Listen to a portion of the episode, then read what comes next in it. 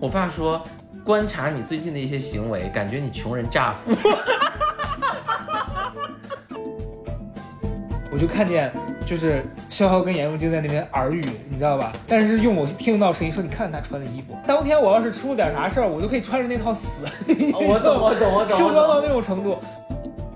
由由俭入奢易，由奢入俭难。嗯你不知道这些东西的时候，你就看谁穿的都是一样的；你知道这些东西的时候，你就会看谁穿的都是不一样的。就是他讲了这么多，然后我有一个非常深刻的感受是，其实吧，也就是那部分钱快花完了。啊，太对了！大家好，今天哎，又是一位来过的嘉宾，并不是说我们找不到新的人，而是说我们只挑一些来过的有质量的来宾，这样解释有没有好一点？啊，主要就是说这位来宾呢也有自己的播客。大家好，欢迎来到好像王国的特殊剧集，就是和小高的岛的一次联袂演出。我们反正从上周开始，我们已经迷恋起了联合这件事儿。对，因为真的可以说怎么办呢？我们的内容啊啊还是有很多的，但是我们希望两个人在一起聊的时候，没有谁是主持人和陪衬，对，所以我们都是可以一对进行一个对谈的这种节目。对，然后今天我们两个来聊这个主题呢，也是我其实经常会提到的一个一个话题，但是从来没有深入的跟大家讨论过，就是关于消费、关于奢侈品这一块的这个，天呐，我们的我们的目就是用户群体现在已经定位到这样了吗？就是不是说用户群体是你，啊，我明白了，一定是最近高二三天天在造谣诽谤我啊。他没有诽谤高二三是我们的一个同事啊，嗯然后因为呃怎么讲呢，这个事儿是要从你近一段时间的行为表现上开始 开始追溯。就是刚，我最近经常，我上次我爸给我打电话，就是对我最近的一些行为进行了一个高度的概括。嗯，我爸说，观察你最近的一些行为，感觉你穷人乍富。然后呢？然后我说是了，然后他说你你为什么把钱攒起来？我我这这也跟大家就是解释一下，我最近花的钱都不是我就是最近挣的钱，我还是一个超级仓鼠型的人，我把钱都就是最近挣的钱都攒了起来，但是我把我之前工作的时候还没有参加奇葩说之前工作的时候的钱，嗯那个时候也没有攒多少，就攒了十几万，但我当时就以为准备留着当老婆本儿的这个钱，哦，我我拿出去花了，而且花的原因是，当然我就是原来是觉得是有更高质量的消费的，我是准备去旅游的，我是想去那个嗯国外，就我想去日本去旅旅游什么的，但是因为疫情的原因，一直就是也花不出去。但我想说这个钱呢。而且我感觉自己生自己的生活质量在逐渐变差，然后身体也在变差，我就想及及时行乐一把，把自己上一个人生阶段阶段积累下来的财富给它花掉。这算不算一种心理上的报复的那种心态？我觉得有，因为我真的就是我最穷的时候就是我无语，但我这个人一直都是挣多少花多少的。哦哦，我我确实就是很爱消费，嗯嗯，反正就是扯回刚才我俩聊到，就是说嗯高十三，就是我们一个同事，一他个共同认识的一个选角导演了对，他是一个奇葩说的选角导演对，演。然后我们一个共同的好友，然后嗯冯晓彤只要在朋友圈里面发了自己最近的照片，嗯就是一些自拍或什么的，高十三都会出现在底下说你怎么了？不哦，你怎么了？是一个你怎么了？是一个最气人的句式，但它还有很多衍生句式。你到底怎么了？你怎么了？你到底怎么了？最近还好吗，宝贝？看似关心，实则嘲讽。然后有一次我甚至我都有点无语，我说高二三你是不是有毛病？我说人家发个自拍，你干嘛问人家怎么了？他说哈哈哈你不好奇吗？我也很好奇。哎呦，我真的笑死了。所以今天我们其实是给高三做一个大揭秘，对我们今天个给高三的特供节目。这一期完了要发给高二三，跟对让他说他听一下你想知道的都在这儿了。因为我我这我真的说实话，高二三是怎么知道呢？高二三是通过那个就是那个我们的另一个朋友知道的。嗯，呃，这这这位这位朋友呢，就是是 Sherry 的就是经纪人哦，啊。这位 Sherry 的经纪人呢，那一天他当时正好我们一起去一个活广州的活动，他当时就是跟我说，他说你最近买的衣服有点贵哦，但他就是一个富二代，他是那种就是从小就把这种把那些衣服当抹布用的人，所以，但我当时想说，哦，就是原来他就是知道我最近穷人乍富了。我想说信息止于这儿就可以了，嗯没有想到他回去又跟高十三分享了，高十三又跟又跟雨晴分享，就是跟跟导演组分享。他们就是有一个人知道了，全部人都啊，知道了。，对我跟你说，你跟就是那天另外一个选角导演就是雨晴，雨晴跟我说，宝贝你在干嘛？嗯，最近有没有有没有时间过来帮我们做一个什么什么什么事儿？然后我说有啊，他说那你你你是你上班在干嘛？你不是最近是不是都给大家展示你买的新东西？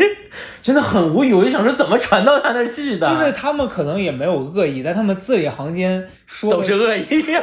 总是让你听到，你会觉得说，就是我不配。对，就是反正我我经历过你这个阶段，因为可能近两年确实也是有一些家道中落，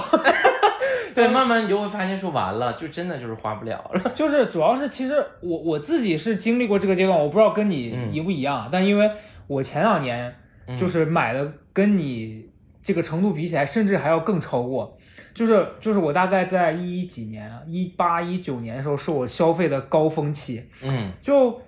我觉得这个事儿要要从很久之前讲起，嗯因为我最开始对奢侈品的态度是非常的不屑一顾。那每个人都为什么？因为我买不起。对买不起的时候，你总要给自己一个，你你总是需要自己的逻辑是闭环的。对，就你肯定不能解释为自己买不起，而是它是没有什么实际意义和价值的。而且我还被他伤害过，就是我我大学毕业，然后当时我一个好朋友在 Coach 里面当柜姐，天呐，就然后他当时就想推荐我去他们那实习嘛，因为就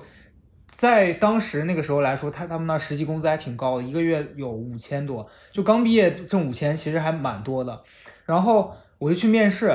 然后面试我的是一个那种就是主管一类的那个女嗯，经理，对，他就跟我聊，然后说什么挺好的，然后说你回去等通知吧。后来一直没有通知我。最后我那个朋友去问，他说你那朋友太胖了，我们的工服他应该穿不上。真的很过分，伤不伤人？真的很伤不过分。伤人他们的贵哥真的都超级瘦，就是那种瘦的，就是能把那个嗯他们的工服都穿出好像有种奢侈品的感觉的那种对。然后后来我就就因爱生恨吧，反正我就是觉得我不配拥有你们，那我就不买了。然后直到我在米味工作的第一年还是第二年，就正儿八经逐渐开始，呃，能正常负担自己的生活了，我才拥有了自己的第一个奢侈品，是一个 Prada 的钱包。但那个钱包现在还在，其实也很少用了。然后再就是一八年的时候，就逐渐开始挣点小钱的时候，就一发不可收拾。我最开始先买鞋，就是你会买比较贵的鞋，当时应该是买了一双那个 GUCCI 的那个那个很那个什么老爹鞋，啊，那个哦，我知道了，是那个，就是那个上面印花 GUCCI 的一个老爹鞋，对吧？当时那个那很火那款，那个代购还是金靖推给我，然后他就他就我就在那儿买了之后就经常买，经常买，从那时候就开始什么短袖啊，然后包啊各种啊，就就是反正挣一笔钱，基本上进来就出去，进来就出去。反正后来有一个阶段，我记得我现在回想起来，我觉得啊，就是周围有些人可能真的是带着那种很奇怪的眼神在看你。我记得有一次是当时在三里屯儿、嗯那个谢谢茶开业，嗯然后不是很多人都去了嘛。嗯我那天也是，就是没没长脑筋，我就穿了一身带，盛装出席，老师盛装出席，米兰的人都感觉当天当天我要是出了点啥事儿，我都可以穿着那套死。我懂我懂我懂。盛装到那种程度，就是上身下身一身都都大 logo，我觉得现在想想觉得好土。然后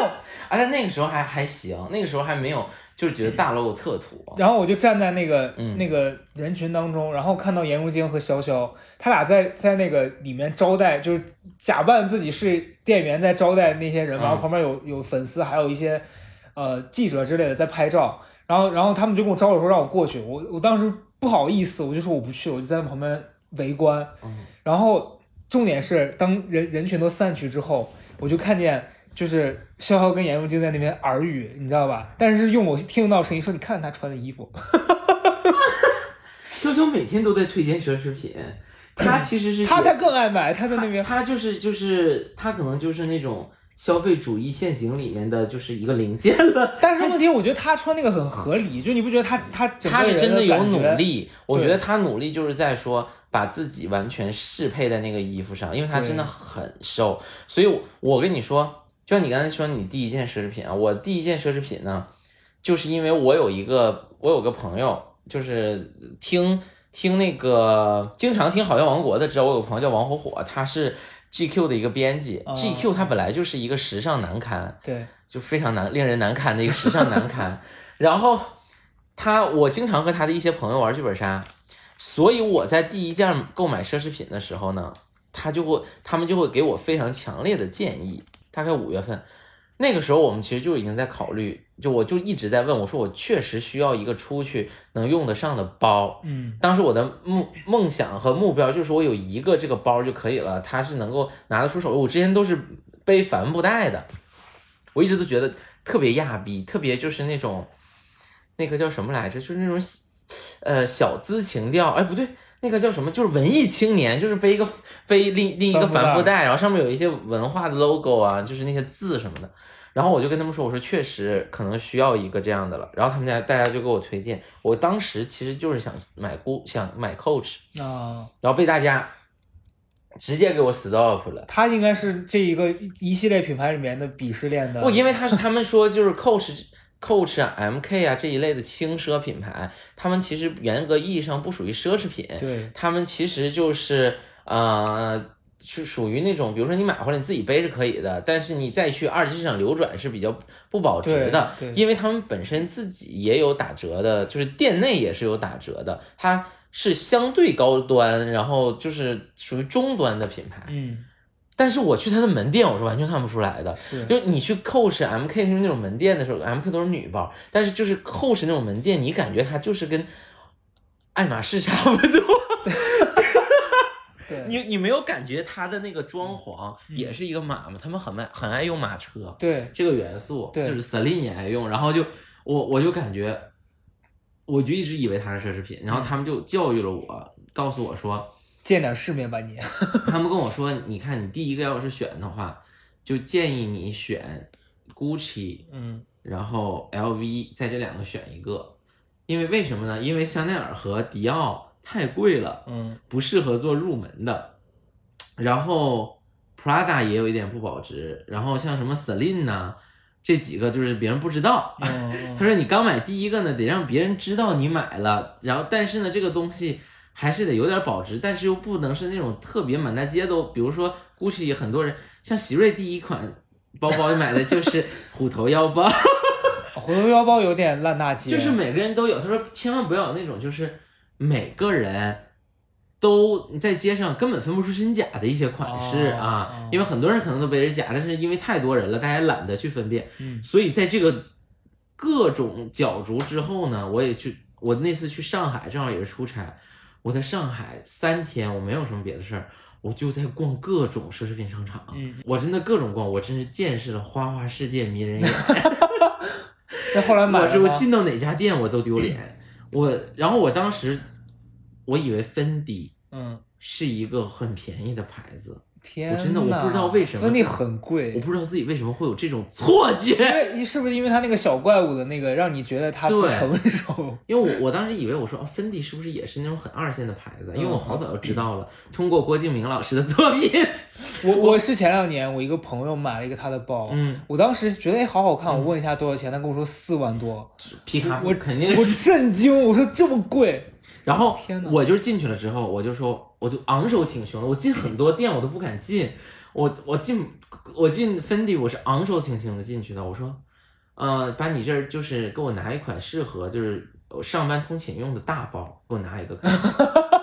最好是牛皮的，这样比较抗抗造耐磨。我真的是在小红书上，不知好歹，你我在我在小红书上把所有的那些就是话术都研究了一遍，就你看了很多，但你没有实践过嗯，的时候，你就会说啊，我去了一定要装着自己很专业。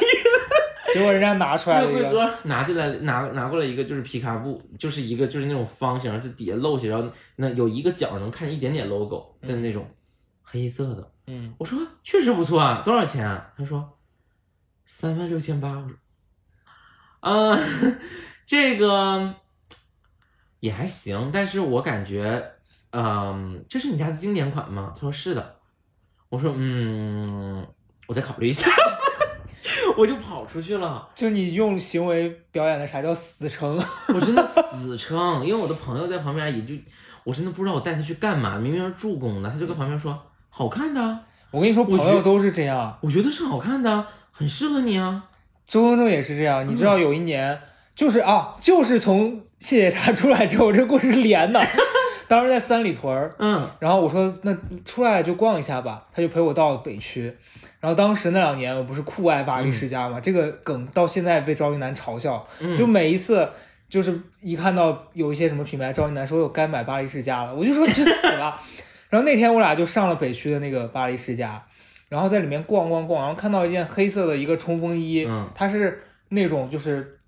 领子是很立的，然后一个黑色的，嗯前面胸口是是 logo。反正那段时间好多那种 rapper 不是特别火嘛，嗯就有好几个人穿，那柜姐都会跟你说这是谁谁谁同款那种。嗯我当时试了一下，我觉得还挺好看的，嗯完全没有考虑那个衣服的实穿性，因为那衣服他家是大时装，那个衣服的最大的问题就是你你在冬天秋天的时候嗯穿它出门，嗯但是你想它是套头的，嗯你进商场脱它很麻烦，嗯但是呢你不脱在商场里又很热，出去会感冒，然后你就就反正非常不实穿。然后当时我穿我就问周东正，我说好看吗？周东正说好看呀，你的衣服呀，写你的名字啊，买呀。他们真的很无语，就都写销售销，售一句话没说，然后你就买，衣服，然后我说多少钱，然后销售说一万一万两千多吧，我记得。我当时听嗯一万两千多，我觉得那其实可以买。结果我去结账的时候，销售说：“哎呀，不好意思，刚说错了，这件衣服要一万五千千多，我就就说他家的冲锋衣是贵了三千多，我就不想买了，你知道吧？我就觉得，然后周生又开始跟但是架在那儿都，人家都已经给你开那个单子了，真的，我跟你说，这就是我跟你说，如果大家现在去什么优衣库啊，或者去那个，就是你只去 UR，你他他如果跟你忽然间在柜台的时候跟你说啊，我记错了，这个这个价签上价签上就算是多了一块钱，你都会立刻跟他说，那我不要了。就是我们就是死要面子。对，你知道吗？就是你，你感觉没有什么，因为你就觉得说没有人会就是买不起几百块钱的衣服嘛。对，然后你在那儿，如果这三千块钱，他忽然多了三千块钱，你就好像因为三千块钱买不起，说买不起啊，就是这种感觉，你知道吗？然后你就有种架在火上烤的感觉。，对，然后那件衣服买回来，至今这三年了吧，我我印象中我可能穿了不到五次，因为真的非常不实穿。有一次穿那个去山里面，给我冻的，真的鼻涕都快流进衣服它就是冷的地方特别热，热的时候特别不是冷的地方就是不不就是不太保暖，不保暖，然后在热的地方去它又特别热，就反正就是这样。因为因为因为嗯，我觉得真的。然后我我那次我还我就去了那个我，但我就没有结束嘛。我去看完了这个 Fendi 之后啊，我就痛定思痛，我就想说，那咱们就吸取大家的建议，咱们就在 GUCCI 和 LV 里面看。嗯嗯，但 LV 其实很贵对，，LV 其实它像样的也都一万六七了。我觉得 LV 其实和迪奥和香奈儿，我觉得他们差不多。嗯就现在越越你感觉它好好看，你得你得好看的，而且好多经典款在柜台买不到。对就比如说你想要个什么什么什么 Speedy 之类的，然后你想要个拼色邮差，它没有，对，你要排队，然后你就可能根本就排不到。所以 LV 他给我推荐的全都是一些季节款，嗯一些比如说，嗯、比如说什么什么春夏特别款，然后和谁联名，然后联名的时候又画上一些丑陋的丑陋的图案的一些，然后很幼稚的那种那种款式，然后我就感觉 LV 我就没看，结果我就进了 GUCCI，GUCCI 是我最终买的第一个包的地方。我我觉得 GUCCI 很很有趣吧。我进去的时候，我为什么觉得我会在 GUCCI 买，就是因为 GUCCI 的服务人员让我觉得他最正常，嗯 他最正常，他既没有一给我压力，嗯然后也没有说你一定要买，嗯。而且他他有更贵的款式，他没有推荐给我，就是我我想背这个了，他就说他觉得先生这个不是特别适合你，嗯。我觉得就很正常，我就我觉得就是真诚一点儿，他是个贵哥，嗯我在上海，我我我我很我很这个很喜欢这个贵哥的销售的策略，技巧，对，然后再加上我的朋友在旁边，我就买了一个超级大的琴谱包，就是那种啊很大的那个，很大，我再也没背过。我从上海回来之后，那是我第一件奢侈就品。闲置了。我真的，我可能就是要考虑要卖掉，因为我太我很矮，就就是像像想必大家看过《奇葩说》也知道，我是真的很矮，我才一米六多，不到一米七，那个包是你身体的哦三分之一，那那个包就是跟我的上半身差不多长，所以它下会压的你腿显得更短，再加上它是黑色，黑色就很压人，就把你整个压住。我我当时我还背着他去了迪士尼，你知道，你刚买了第一个那个包的时候，我真的都不知道怎么嘚瑟了。嗯，必须要跟大家说，我太能嘚瑟了，我我干嘛都要背一个包。我同事说，为什么你去厕所不会还提着吧？吃饭为什么要背包呢？你装什么 餐巾纸吗？你要把人家餐巾纸都装走吗？就不知道啊，就是感觉搭配，就觉得买都买了，肯定要因为你到到后来才知道，就是大包可能更用于通勤，对小包可能是用来搭配的。你你你可能没事儿，你带个胸包、腰包什么出去，就是呃算是你的搭配。我觉得那个大包只有出差的时候最实用，因为你啥都往里面对，要不然你就上班，上班带个电脑嘛。对，挑包的一个政策就是必须能装得下十三点三寸的电脑，哦，这是我的底线了。我觉得要不然它干嘛用呢？对，它装啥呢？我女生你可以装口红、装粉饼、装镜子，就是一个乱七八糟的小零碎儿，它其实那种小包，我之前一个朋友跟我说，他说那就不是就是用来背的，对就是像项链一样。你知道他，你知道他们的 sales 的话术是，他装的是您的尊贵，装下的是你的可爱。我说你放你，你放，你就装不下你的这些屁。因为我有一次见那个销售卖的特别离谱的，是一个口红包。就那个包只装一根口红，我说你出门背个口红干嘛？你你你难道出出门前不擦吗？家娘们儿，败家的娘们儿，败家的老娘们儿，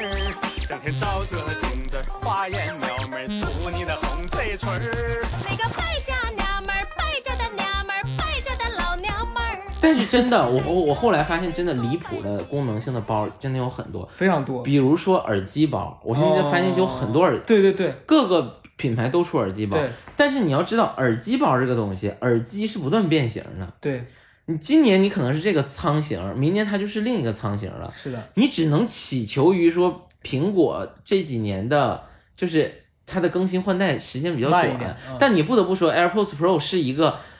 很很多年都没有换过外壳的款，然后以及 AirPods 的那个长长的那个也是，就是一直都没换外壳的那个壳型，但它只要一旦换了，你这个东西就废了，你什么也装不了了。对，你塞也塞不进去。当然，那可能就是真的是富翁的游戏了，就是他的小玩具。对，我看过好多富家女，香奈儿的，就是这种小包，超级没有实用的，珍珠款要买一个，金球款要买一个。我我经常在抖音上刷到这种博主，就嗯他们甚至都不露脸，我觉得可能怕露露富吧，就是会发说什么我老婆今天在 SKP 又消费了十几万，然后就拍的视频全程是他老婆没有头，就是从脖子以下跟他在那个店里面就拿那种他非常就咱们讨论过所有的那种匪夷所思的单品，他老婆都看一下喜欢买，然后拿一双鞋，那个鞋真的丑到我觉得真没有场合可以穿，然后一试说好看买，然后我就觉得啊天哪，他们到底在过什么样的生活啊？他们在过，就是可能就是我们可能买到的一些二手闲置。都是他们 卖的，就是对。然后你知道现在那个二手奢侈品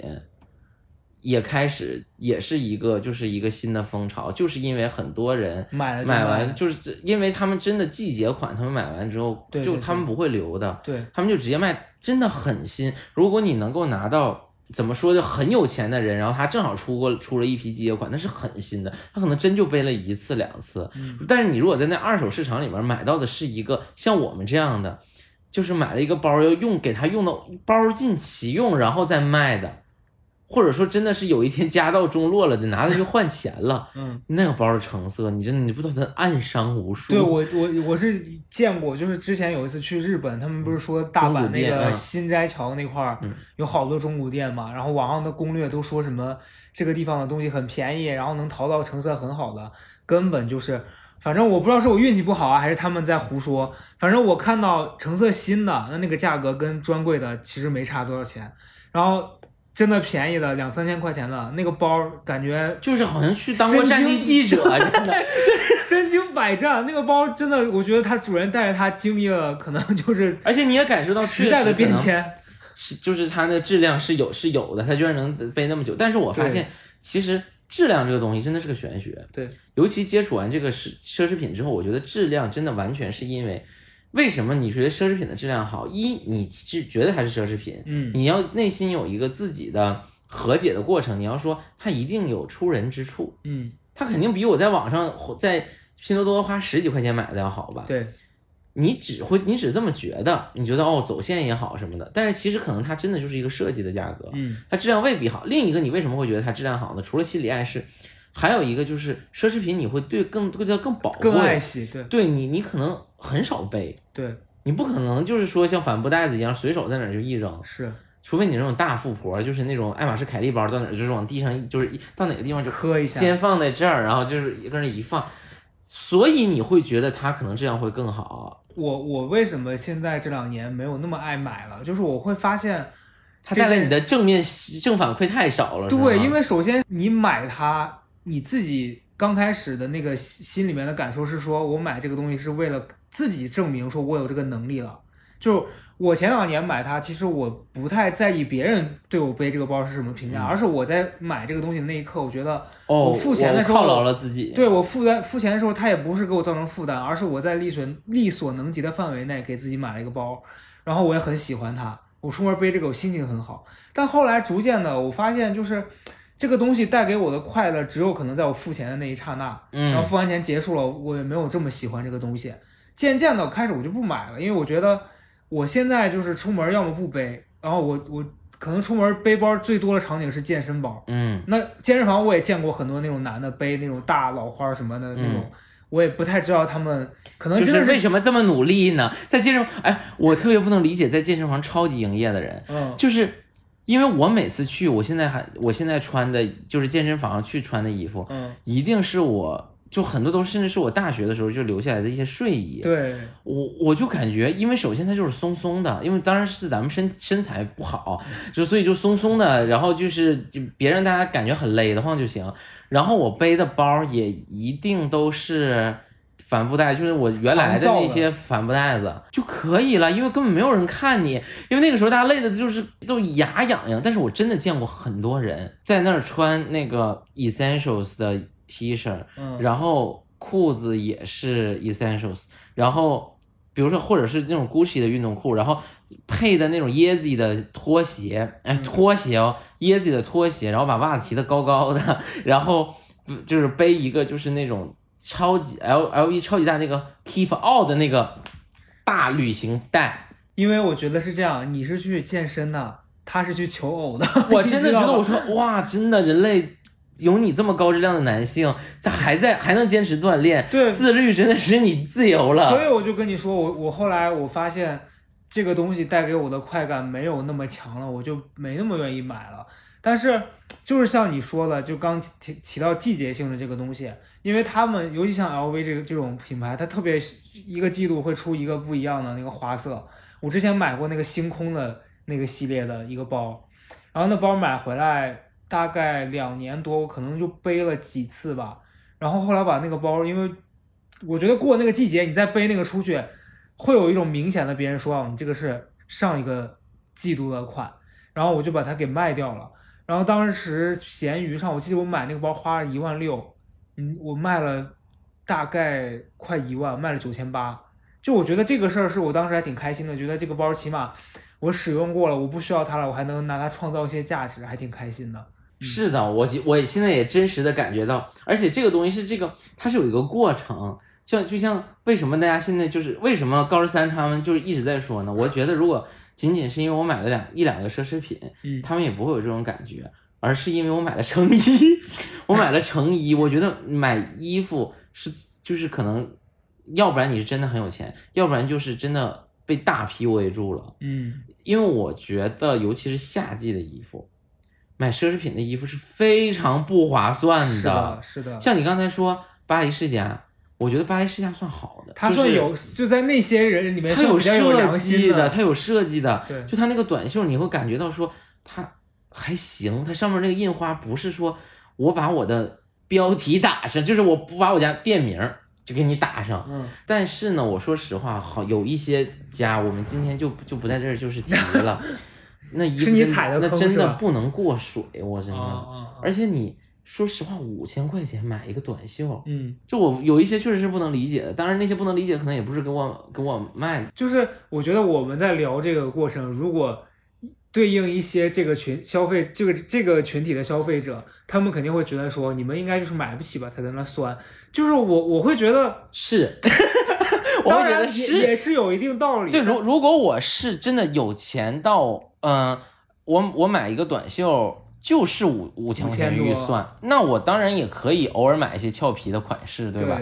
但是我是觉得，我买奢侈品啊，或者现在，即使我那我那段时间疯狂的购买，我依然还是觉得，我抱着某些款式我可以用个两三年的这个心态是对的。对，就我我觉得有几个东西是很值得的，我我自己心里面有一个排序。首先，我觉得鞋子是是比较就是大牌的鞋子，经典款是比较值得的，尤其是皮鞋，嗯。因为你想想啊，你买一些咱们说倒钩啊这些，他们其实很爆的款也要炒到三千嗯。三，那大牌很多鞋子可能五千多嗯。七八千，你男鞋啊，我觉得是可以买下来的。嗯。而且不需要不需要换太多。像我感觉，像 GUCCI 你说那个老爹鞋，GUCCI 的脏脏鞋，还有他们的乐福鞋，嗯。然后 BV 这几年特别火的各种各样的那个底儿绿底儿的那个靴子，还有他们那个雨靴，就是它是一个单品，你买下来了，搁家放着。我觉得五年之内不会过时的，对。嗯，就是你你确实能穿很久，而且这些品牌本身自己也不思进取，你看对，巴黎它就是改来改去啊，那个老爹鞋到现在对，几年了还是一样，像巴黎世家那个老老爹鞋和那个 LV 的那个 trainer 啊什么的，这几个我觉得这几个款式，它几年之内没有啥太大的可能会让你觉得它是个过时的鞋。对我觉得鞋这东西本来你就都要投资，那我觉得溢价，再再有一些品牌溢价，它给你的那个收获感是强的。第一个就是这个鞋，第二我觉得第二轮排序的就是包了。嗯包的话，不建议大家买太多。对，虽然我自己买了很多，你是买了不少，但我我我我现在也感觉到好多都会闲置，嗯所以我是建议大家，首先你要买一个有通勤功能的包，对然后你你这个包，你要考虑的几个点就是，它得扛造，因为这个就是你上班用的。对但是如果你不上班的话，那就另当别论了啊。嗯那大包的功能就是上班以及出差，然后它千万不能是只能手拎的包，嗯你会你会发现现代人有一个手是固定长在手机上的，对它是焊死的。那你另一个手如果也被占了的话，那你就啥也干不了了。你相当于你上班是很很飒了，嗯但根本没有人看你，你相信我。所以一定要有肩带，然后肩带的特征是不能太细，嗯不能太细。一是细会显得特别娘，二是细会特别勒。对你如果你是个男生，你就在那里面，你会体会到女生就是戴久了文胸的感觉，特别勒。然后还有那个上面那个肩带最好是可调节的，嗯然后就大概我觉得这个大包就是有一个这个大包就可以了。嗯可能你秋冬一个，然后你春夏一个，就是这这这个两个覆盖就可以了。你觉得太沉闷对，秋冬可能毛茸茸一点儿，然后春夏可能就是尼龙啊这些材料，那个老花一些，就颜色鲜明一点对。然后小包你买一个胸包就够了，我觉得就是你买一个胸包，然后那个胸包的特点就是你今天上街，然后你又有一点东西要拿，比如充电宝，然后那个耳机现在大家不都有耳机吗？耳机包真的不推荐大家买啊，因为你你因为你挂在脖子上很重，耳机是很重的。像我本来就没有脖子，我挂完它之后首它就首先就让我有一个位置就是更缺失了，同时它又 容易让我拉的我更驼背，就是它会拉着你。然后你你买一个小胸包的话，或者是腰包，嗯腰包的好处，腰包、胸包都是一个好处，你挂在哪儿，你的腰就在哪儿。我觉得，我觉得这个东西还有一个，我前几年买东西有一个标嗯准是，我要看这个东西，就是它的那个 logo 够不够明显。但现在，我到现在还是，没有 logo 的。我我到现在还是就是我我会考虑这个东西我能用多久，因为我可能有一个包，我之前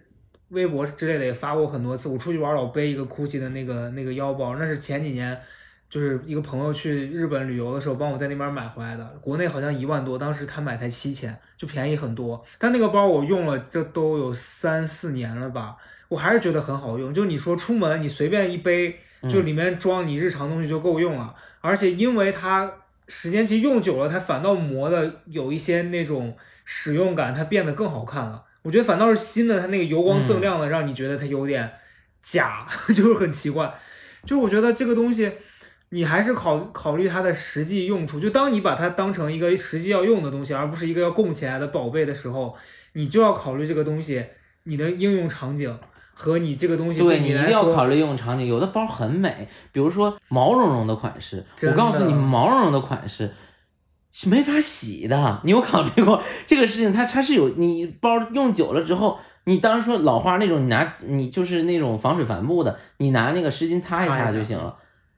你湿巾一定要是没有酒精的啊，一定哦，你说到这个，我想起来，我那个我有一个老早买的那个 LV 的那个嗯老花的包，有一年我背着它去台湾旅游，然后去那个阳明山泡温泉嘛，嗯然后它那个温泉酒店里面全是硫磺，我哦，当时根本就没跟概念，然后我的包扔在酒店的那个呃就房间里，因为它的那个温泉就在房间旁边儿，然后后来我那个包上留下就被硫磺熏的变色了，到现在还留下了印子。那对对，这个东西真的是很容易就这样。然后反正就是腰包，你你胸包有一个，然后秋冬大就通勤包，秋冬一个，春夏一个，我觉得真的就可以够了当然，我还是主张就是说。你可能，如果你真的陷入到消费主义陷阱那段时间，就是很难自拔的。像我现在才刚刚开始退热，真的吗？对我最近现在刚刚开始退热 我，跟你们说，他他今天有多夸张？他进到我家这个房门的时候，我说你最近买了不少包啊？他说没有啊，都是以前买的。我说那这个包呢？这是一个话术，就是别人问你说你最近买了什么，他说以前买的，然后我说这个包是啥时候买的？他说上周。因为我我确实，但是我我给自己不是设限了嘛，就是把那个钱快花没了。然后我觉得还有要重要的就是秋冬的衣服，我觉得羽绒服嗯是很值得买一件的，嗯嗯，羽绒服是值得买一件的。像像我觉得蒙克利尔和和大鹅这两个品牌呢，你喜欢厚重的，你在极寒之地，我觉得大鹅感觉真的能穿穿到你下一个年龄阶段。对一大鹅，如果你在极寒之地，嗯，北方你可以大鹅，但大鹅就是重，对，呃，其实北京我觉得也 OK 了，就特别冷的时候。对，但是你比如说，我觉得门口是很时尚、很轻便的，但它可能没有那那么保暖，但也够了。我觉得就是我我买过一件门口的衣服，也是跟一个柜姐的朋友去逛，她当时就是你说的陷入消费主义陷阱的那种人。这种人最可怕的是他自己线不够，他要把你一块儿拉下去。嗯，我俩在逛那个店的时候，我就试了一下，他说：“你的衣服啊，买呀，你挣钱不花。”你的衣服真绝了，真的。你的衣服这句话真的，他就说：“你挣既然是我的衣服，我为什么要买？不是给我设计的吗？他说挣了钱你不花干嘛？钱留着干嘛？你这几年你又你又你又没有什么别的目标，就花呀，就买呀，就穿呀。然后我就买了那件衣服也，也花了不少钱。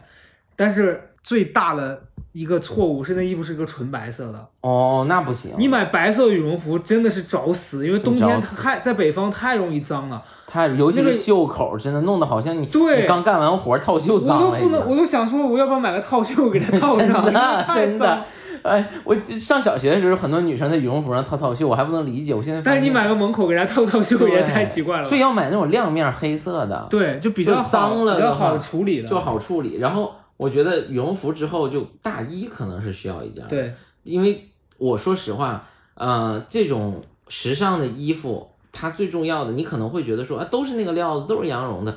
重要其实是廓形。像我们这种身材不太好的人，就是穿上普通的衣服，是我们长啥样。衣服长啥样，嗯但是你穿上那种它的廓形做的很好的会被，它影响。对，尤其是巴黎世家，巴黎世家真的就是做的都很大，而且比较胖的人是 真的是可以穿的，嗯嗯。就是但但是也要注意度，因为它有些衣服大到就是如果你很胖，然后穿完之后你就很像一个方形，就是一个经经验的分享，哎，真的，我整个是一个方人，魔方大厦里走出来的感觉。嗯然后对我觉得，然后就是大衣，剩下的我真的觉得各类外套不要买。嗯，可能牛仔外套试一试，但是真的剩下都不推荐。然后裤子也是，牛仔裤真的根本没有任何人能看出来你穿的是什么的牛仔裤。对，一旦他在衣服上通过 logo 来告诉你是什么了，那你这个衣服就离土就很近了。对，你现在看所有你觉得那些让你觉得不适的奢侈品的那些人，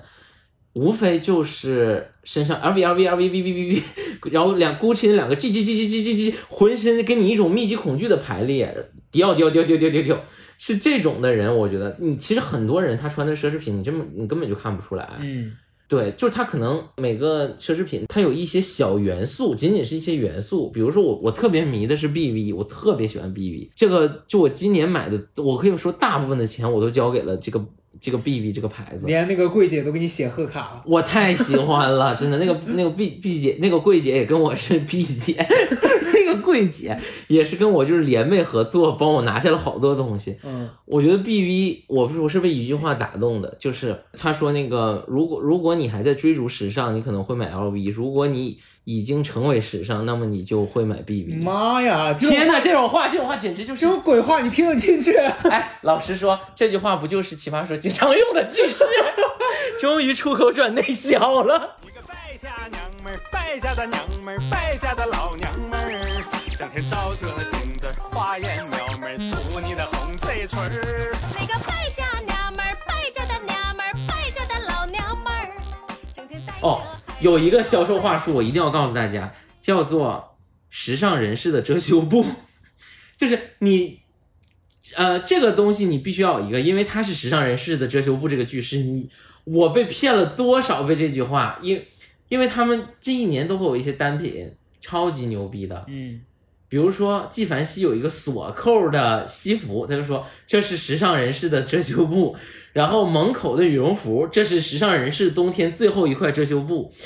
B 我 V 的编织的油蜡皮的包，这是时尚人士最后一个遮羞布我。想对时尚人说，你们穿件衣服吧。时尚人士怎么那么多遮羞 遮羞布啊？们怎么那么需要遮羞啊？你对们，我那个 Valentino 的 Valentino 的大衣是时尚人士的一块遮羞布。快别遮了吧！你没那么爱露，遮什么呀？每一个女士在秋冬都要有一个 Max Mara，我说这都是谁规定的呀？就我觉得它是一种销售手段。这是一种销售手段，但是我觉得哈，很多人你进到销奢侈品店之后，哎，我觉得我们的内心已经说实话是够强大的人了。嗯嗯，我们敢在就是奇葩说上哔哩吧啦的一顿说，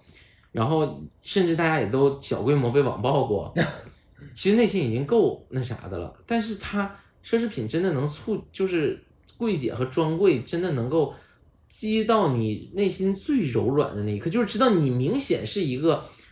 你在外是一个很强的人，但是你知道你内心还是有一个最脆弱的自卑。我觉得这就是他们掌握的销售技巧，我真的不知道他们咋培训的，以及他们在日常跟他们的客人相处得出的一些工作经验。所以我就很多人最近都在说说哦，那个柜姐瞧不起人，然后那个就是呃翻白眼儿，然后见人下菜碟。我觉得那是我觉得可能是自己的感受占很大。但我觉得那是最 low 的柜姐，对，真厉害的销售，他绝对会松弛有度，他会先开始进去的时候。就是他会跟着你嘛，因为奢奢侈品店之所以排队，是因为他一个柜员一对一的只能带你一个嘛。对，他可能会说你没有一些推荐的时候，你没有一些自己要的东西的时候，他会说您可以先在柜台这儿随便看看。嗯，有这个时候你就会有一种，哎，别人怎么都知道要什么呀？这个是他会就是第一个，我觉得他第一个话说就是你有自己想要的款式吗？没有的话，你可以随便看看。这句话的意思就是别人都有想要的款式，我怎么这么土啊？我真是个土狗，我我怎么我怎么连我怎么连到这买什么我都不知道啊？你也太敏感了吧？但是你想想，我们去那个正常的衣服店，不就是看上它有啥款式，咱们就试一下？我觉得他让你看，还有一个可能性是他想通过你的那个选择判断你的消费能你的消费能力。对，如果你进去去看看价签儿，我跟你说，我就我我非常爱看价签儿。哦。当然，我这是一个波动但是我跟你说，奢侈品最贱的是它上面没有价签，有好多，对就是你得通过问他，这个就很那什么。就我有一次在国贸的 LV 里面嗯陪一个朋友去买包，然后那个包要一万七千多，我当时就觉得有点贵，因为我觉得对他来说，不是说他买不起，而是说就是从性价比综合来说，我觉得可能你买一个一万出头的更好。然后我当时问完一万多，我那朋友也是不争气，就接了一句这么贵呀，然后那个柜姐就也自然而然地接了一句一万七还贵啊，就那个当时那个嗯感受就很不好，就我们觉得你知道那个表情，就是接接下来就是他们通过一些表情来调控你，嗯他们会说，比如说你要一个什么什么东西，然后他说哦这款没有哎，嗯那肯定是爆款。我跟你说，很多很多店，你知道为什么很多人特别愿意去买吗？还有一点就是，你买到了就是赚到，因为你在二手市场就是可以直接把这个转出去，哦它是超公价卖的嘛。然后就他说啊、这款没有哎，他说他就是恍然大悟啊，然后他给你带到一个就很神秘的地方，所谓的小黑屋，其实就是他库放库存的地方，嗯或者是或者是一个休息室。嗯他说：“我觉得这一款特别适合您，您进来我就觉得你特别有这个气质。然后他的一些小表情、小动作，就播客我没有办法给你们表演，他们就是一些小动作，然后就是把人给拿过来，然后就是说，然后他就帮你去调试肩带，他就他动作，然后那个时候他都不看你的，就是在看那个包，然后他他就跟着调试肩带，然后跟着说，我觉得这个颜色可能会比你想要的那一个大众款的要更加的适合你。”嗯，其实这个颜色就是最不好卖的，老师，因为颜色越艳，穿的越粉，骂人越狠。我跟你讲，对，真的颜色越艳越要需要跟特定的衣服搭配，嗯黑白就是百搭。你你永远记住，如果你只只想买一只大牌包，或者你买一个大牌的衣服，你就是去买它的黑白灰的款式。对，你别说，我看我看那个亮橙真好看，浓烈。你卡一刷完了，你只只有穿一次是惊艳的，之后你再穿就甚至会有人会因为这个颜色扎眼，所以会有人说你怎么老穿这件衣服、啊？对对会有一种说哦，你买了这个贵的你就老穿的这种感觉，但黑白灰大家不会有这种感觉。对，真实的，我跟大家讲说，他们那些都是，我觉得都是套路。然后你穿上之后，他你们两个就会进入一个，他会说博弈哇，真的太适合您了。我这个包，我说实话，很很多人是支撑不起这个气场的。我就想说，我又不是没有看过自己的节目，我我 我就是什么都支撑不起来的。我除了衣服能把它完全撑起来以外，就是我我我有什么气场啊？然后，但是他那话一说，就感觉你是天之骄子，你就感觉这个衣服啊，你就是那个代言人。用语言给抬上去了呗。对，抬上去了之后，然后就会你就会说，哦，这个确实不错，这个价格，那那这个我方便问一下这个价格吗？然后他就会说，这个啊不贵。这个不贵的哈，这个还可以，我给你看一下。嗯其实他早就知道了，然后他就跟你说，哦，这个是两万三千多。嗯我记得我上次去买一个就罗意威的那个象包，嗯我我他给我就给我带上了，他就说哦有有一款这个颜色特别好，这个颜色是我们新到的，然后我就说这个多少钱？他说哦这个一万六千多，我说嗯我觉得有点贵，他说，然后他就是你那句经典的话，这还贵呀？哦这还贵，他还跟是旁边人说，哦这不贵的，你想说这贵不贵？老子自己不知道啊。我真想说，哎大姐你一个月挣多少钱？一万六就觉得不贵呀、我跟你说，就是因为这样的事儿，我有一次真的特别生气，就是我我只买过一个 GUCCI 的那个，就你刚进我家你说好看那个包，那包也是买了好几年了。那包当时是有一次，因为我需要一个这样的包嘛，就是平常背电脑干嘛嗯出去的。当时买这个包也是给自己设想了一个工作场景，说你看我去咖啡厅写作的时候，我需要一个包背我的电脑。买了个包，奈何没背过它去任何咖啡厅。对，真的，然后因为你需要去咖啡厅都很应急了，这对，然后去，然后买那个包的时候，也是朋友陪我在 SKP 的那个 GUCCI 里面逛，然后我一眼看着这个包，我觉得挺好看的，然后就买了。当时也不是特别贵，一万多块钱。然后买回来之后，我那个柜姐朋友又突然出现了，她到我家看我这个包，丑死了，怎么这么丑？她就一直在各种攻击这个包，把这个包骂得一文不值。然后我当时我就是我真实的心态是我其实没有那么喜欢这个包，嗯但只是因为当天我觉得好看，一时兴起就买了。但在你的朋友你就觉得他是个专业人士的情况下，他那样抨击你就会有一点动摇。我当时觉得这包 要不要退了吧？然后他就说可以退，他说你把小票什么的都拿上，然后跟我我我跟陪你去把它退掉，你买一个别的。他就让我买那个虎头的那那个那个狮头还是虎头虎头吧？就是只能换。对，他说就是他说你把这个东西退掉，然后那可以给你换一个那个，然后就就是那个腰包，然后我也就傻不愣登的跟他去了，但我忽略了一件事儿，是我头一天回来的时候，你把小票扔扔。我把我的那个卡包有一个小卡包，我扔到那个里面去了，但我没想到一个小卡包会对他有什么伤害，结果去的时候，他们说那我们要检查一下这个包，他们就把这包拿到小黑屋里面去，然后出来的时候说不好意思先生，这个不能退，因为有很很明显的使用痕迹。我说我昨天才拿回家，我背都没背过，有什么使用痕迹啊？他说里面有好几道划痕，我的那个小卡包放在里面，在我没有背它、没有使用任何情况下，不知道为什么就有可能留下了一小道那个痕迹。这事儿我认，可是我体验很差，是那个柜姐就用那种非常鄙视以及觉得你就是来这儿找事儿的那种眼神和态度，在处理我这个诉求。然后那天我俩就感受，就我跟我的朋友都很感受很差，觉得你如果觉得这事儿不行，我们也认可你，我们也同意你的处理，但你用这个态度确实你你你没有必要。然后我那朋友先生气了，我朋友跟他在一个商场嘛当时，然后我朋友就说说我们家的我们家，因为他在他们店里面是一个领导领导级的人了，嗯他说我们家的销售如果像你这样子，早就让他滚蛋了。你知不知道对他对客人是应该什么态度？结果那个柜姐也是完全拿出一副不怕死的气质，说那我就这样，然后就走了。哦，我的丫耶！我当时气死了。朋友们，我这小课堂要开始了。刚才听了高嘉诚的这次购物经历呢，我觉得是一个很典型的购物经历。我现在要跟大家科普几个知识点。第一，奢侈品在专柜购买的话，一般是只退不换的。嗯，如果你发现这个包有明显的质量问题，只换不退，只退不换。啊，只呃只换不退的，只换不退的。只换不退如果它有明显的质量问题，你一定要及时跟你的 sales 说。嗯而且你一定要记住，你要认准这个 sales，而不是进去了之后又说我就随便找人，就是他就是负责这个包的。嗯然后呢，你去你去退换之前，一定要把里面的东西都拿出来。嗯啊，我上次就是因为去了迪士尼，然后我把我自己的大头贴落在了里面，导致啊对，而且我还是跟一个已婚的男性拍的大头贴，导致他在这个包他回去清理的时候，发现了一个呃，甚至在他二次销售的时候都没有发现，在内袋里面有一一组大头贴，差点又卖给了别的客人。嗯啊，这个要跟大家说，确实你对你也不好，对别人也不好，你要拿出来。但是我跟大家讲说，为什么他会就是会有这种奇怪的规定呢？嗯你要真的要闹，你说我非要退，你找消协那也是可以退的，因为在中国这个消费者权益保护法这个东西，它就是非定制商品，它就是一个大货，咱们叫，那就是可以退的。那如果你不想，你想避免这种纠纷，怎么办呢？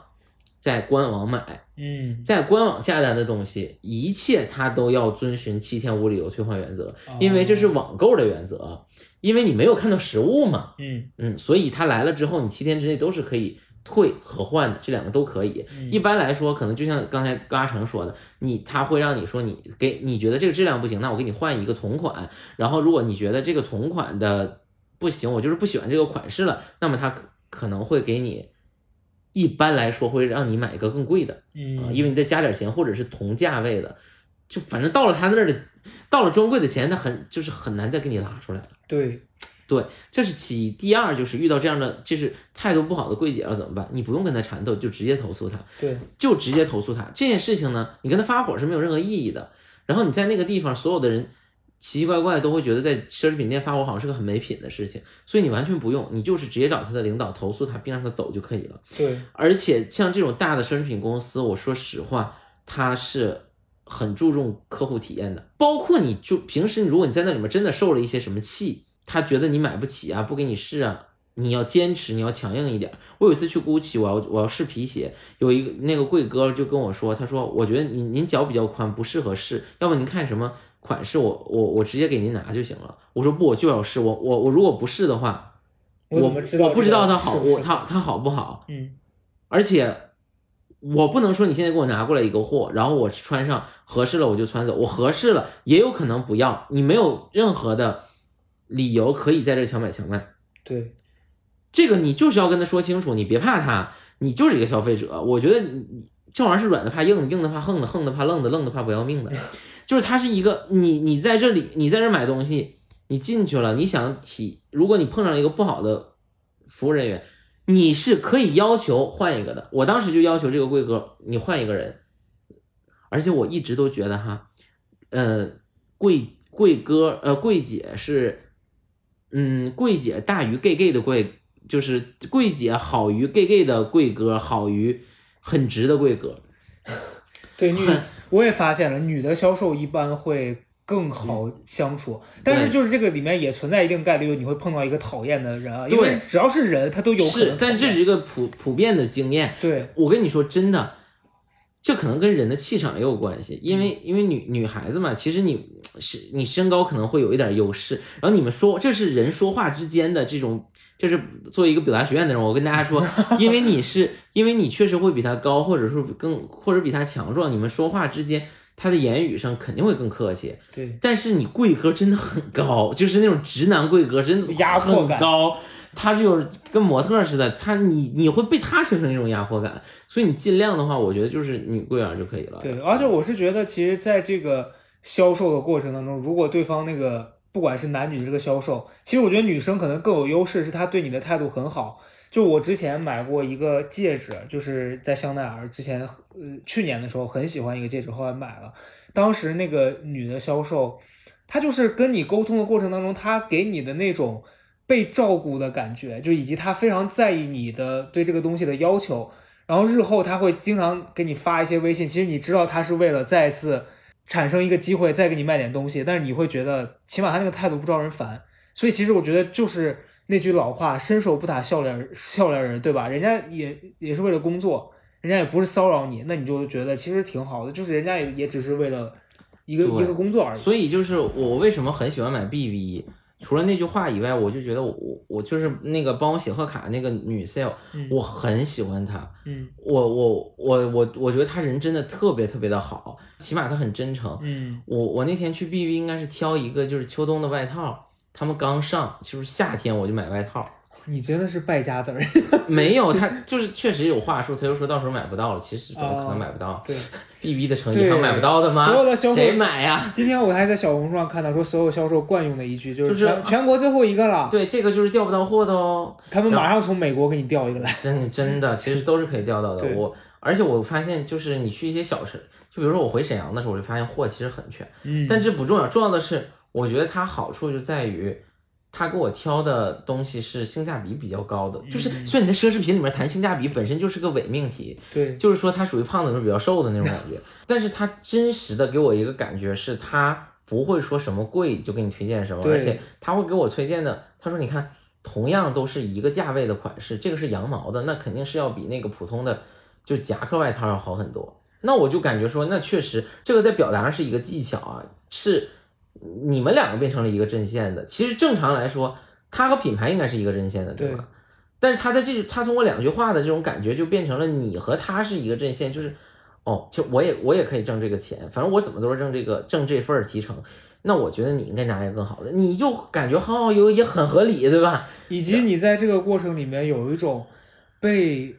照顾到了，因为其实你在那个地方会有一种没有安全感的感觉，对，然后突然有一，个人过来关心你了，你你就会特别容易听得进去他说的话。对，然后他就会说不适合你的，比如说我看了一条绿皮裤，嗯，我说我想试，他说嗯，你有病吧？你看到绿皮裤你会想试？我，真的，我当时不知道怎么了，就是被那个绿晃瞎了眼，然后他就说先生这个真的不适合你，我确实是。我我说是的，我我也感觉到了，但是你现在穿绿皮裤，高二三马上就要来超市你了。他就说怎么了你？他说：“宝宝贝，你到底怎不至于么了？吧？到底怎么了？情商？哦，你怎么会有爱情？对，他就让我，反正就这几件事情都让我感觉很好。然后再一个就是他会及时通知你，比如说，哎，最近来了一个这个，我觉得很合适，因为他可能是九千多，因为他当时给我推荐了一个耳机套，他说嗯这个才，嗯，这个耳机套和手机手机壳，他才八百多，他在所有的奢侈品里都是很低的了。嗯，而且你在那个你在那个就是苹果自己家买，他家官方的也还五百多呢。嗯嗯，它多大小是个奢侈品，我觉得哎，真的就是这种好东西，他会给你留着，然后他会他会去，他说你喜欢，他会记得你喜欢哪个绿色，然后生日的时候他会给你准备礼物，我就说啊，所以他经常说就是冲业绩，我比如说月底冲业绩，我还我会尽量，基本上我就是月底去买。天哪，你已经被他绑架了。是，但是也还我就是买需要自己需要的。我其实到现在的 BB 你现在销售也没有种那种我们教练有一有一段时间之前我请私教、会说什么到月底了需要冲点业绩，你再买点课吧。然后我就当时因为其实我真的需要，后来他让我买我就买了。然后因为我现在不请私教了嘛，嗯因为我确实保持的也还可以，我就不想花这个钱了。嗯他前段时间又给我发，就是说什么嘉诚最近在干嘛，我都没理他，真的 不要理别给我来这一套。不，但是他是发的朋友圈儿，他 他如果单独过来跟我说，他说你需要充一，我就觉得有点冒，就是边界感就对过了。我个人感觉说，哦，那是你的问题了，你就是你会不自然，你会不自觉的反，就是内心会有一些反驳。但是他就是他正他就是说我需要开单什么，就是他会发一些很搞笑的什么开单就需需要服用开单片什么的，我就感觉嗯，哦互相帮忙吧，反正就是反正我正好也需要，啊，所以其实我觉得，就是迄今为止，我对奢侈品这个东西的变化，以前是我觉得买这个东西是我需要，以及这个东西能带给我那种嗯，成就感成就感，然后我就会买。但到现在这个阶段，我变成了我没那么需要，或者是甚至我需要的时候，我能找到一个所谓的平替，或者是我真的没花那么多钱。比如说，我现在需要一个包，我意识到我背个帆布包一样也可以出门的时候，我没那么想买了，嗯我就可以不花这个钱。我觉得就是我不能说我这是一种多么健康的心理，但是我觉得这就是一个正常普通人的心理。我觉得每个人都会回归到这个心理。对，如果你是一个，我还是那句话，肯定会有人五千块钱就是他买一个 T 恤的预算，对，那么他买奢侈品，我觉得无可厚非，那就是他的日常品，那就不是叫奢侈品。你但凡把奢侈品当做奢侈品的话，你可能会有一段时间你忽然挣了一些钱，然后你就会像我我在奇葩说里面我讲过，录制节目第七季，我我前三期穿的都是一条裤子，嗯是我在淘宝花六十五块钱买的一条牛仔裤，因为当时我太胖了。嗯，然后那个就是服装组也没有裤，就是没有我这个就是对合适我的裤子，他们都是那种需要系扣的，嗯我就一直穿的那个，所以我其实那件事情对我打击还挺大的。然后契机，我之前好像在跟小高录的时候我也讲过，我回家的时候，我家人也觉得说我我是不是在那过得很苦，嗯也也有吧，也有也有这个，而且到现在被爸爸认为是穷人穷人乍乍富，对，穷人乍富跟死人诈尸是一样的。然后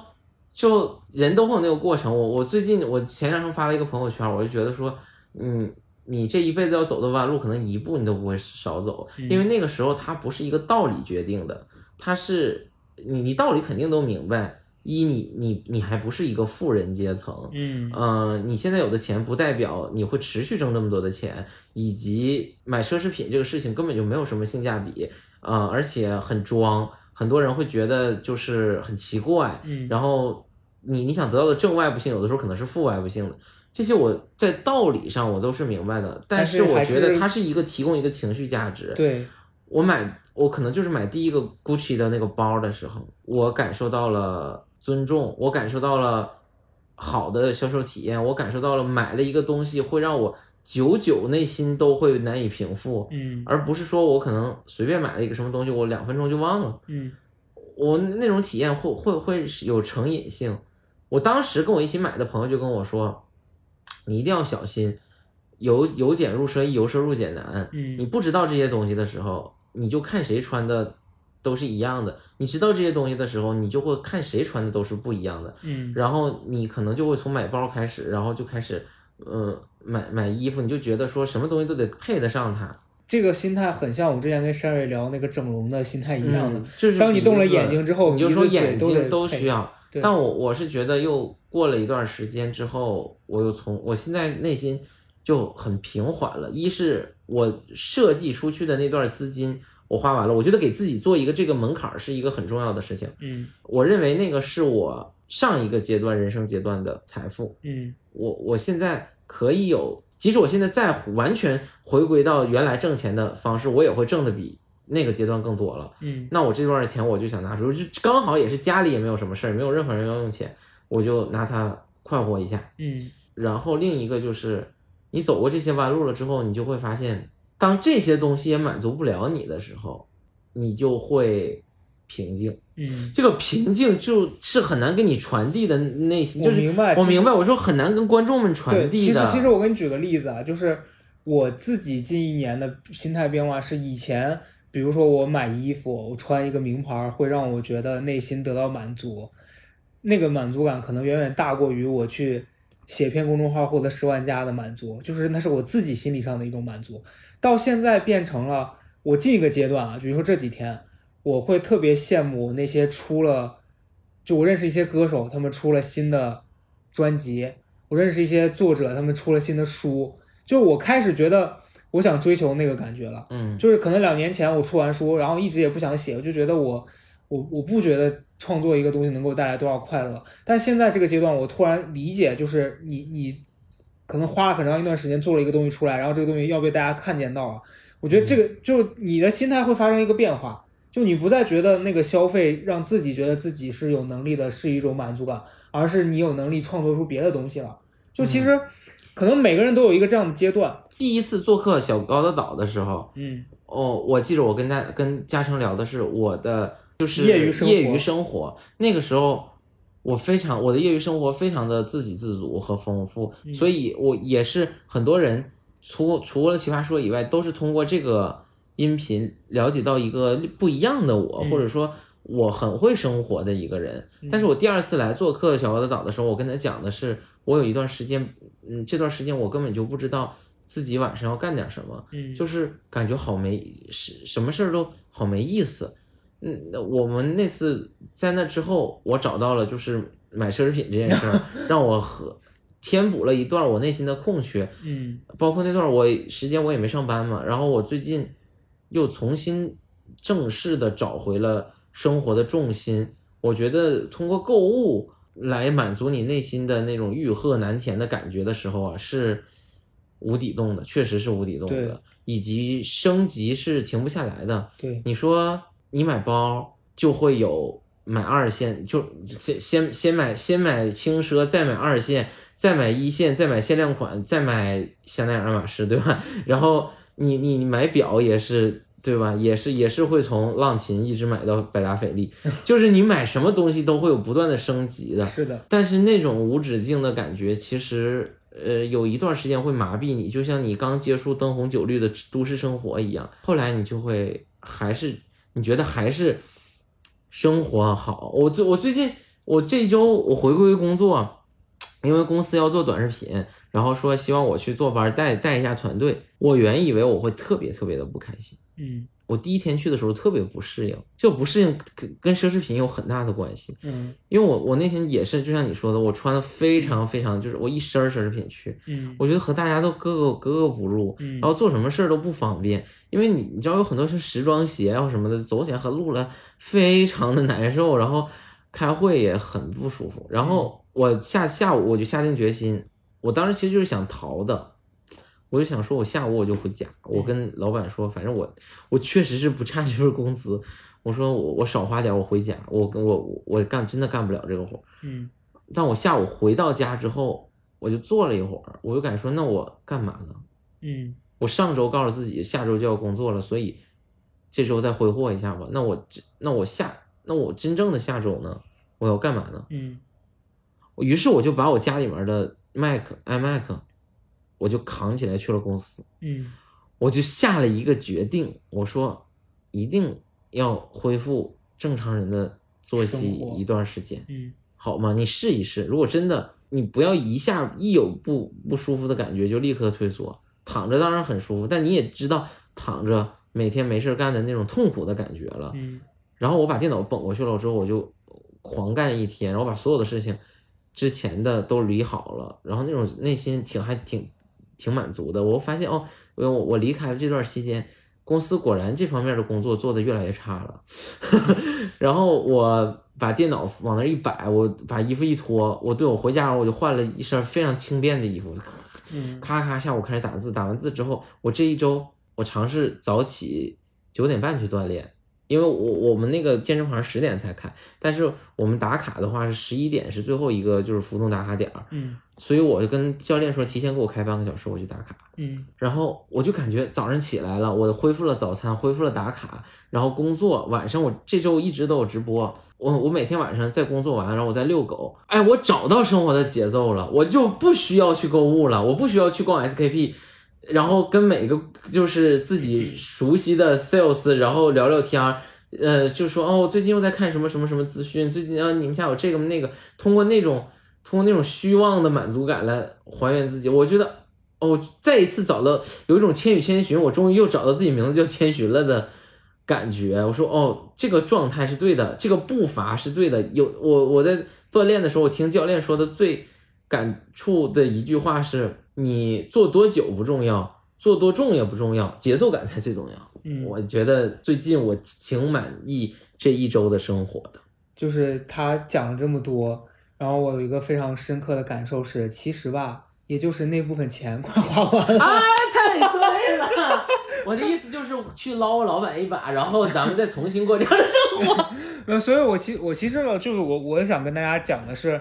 可能每个人都会经历这个阶段。普通人，也许你刚开始从你没挣到钱，到你突然有一点小钱，或者是你突然有能力去负担这些消费的时候，你会很想要给自己一些奖励，让自己过这种生活。但是逐渐呢，可能你就发现了这不是你真正想要的。然后也可能是你在这个过程当中获得了更多的快乐，你也许就是会更上一层楼。我觉得两者都很好，但是就是不要被周围的人所绑架，说别人觉得这是很好的，所以你要这么过，或者是说自己因为一发不可不可收拾了，觉得说我就一直要过这样的生活，给自己很大的压力。就这件事儿能让你快乐，你就继续做。这件事儿有一天你通过它找不到快乐，你就去找适合自己做的事儿。反正总而言之呢，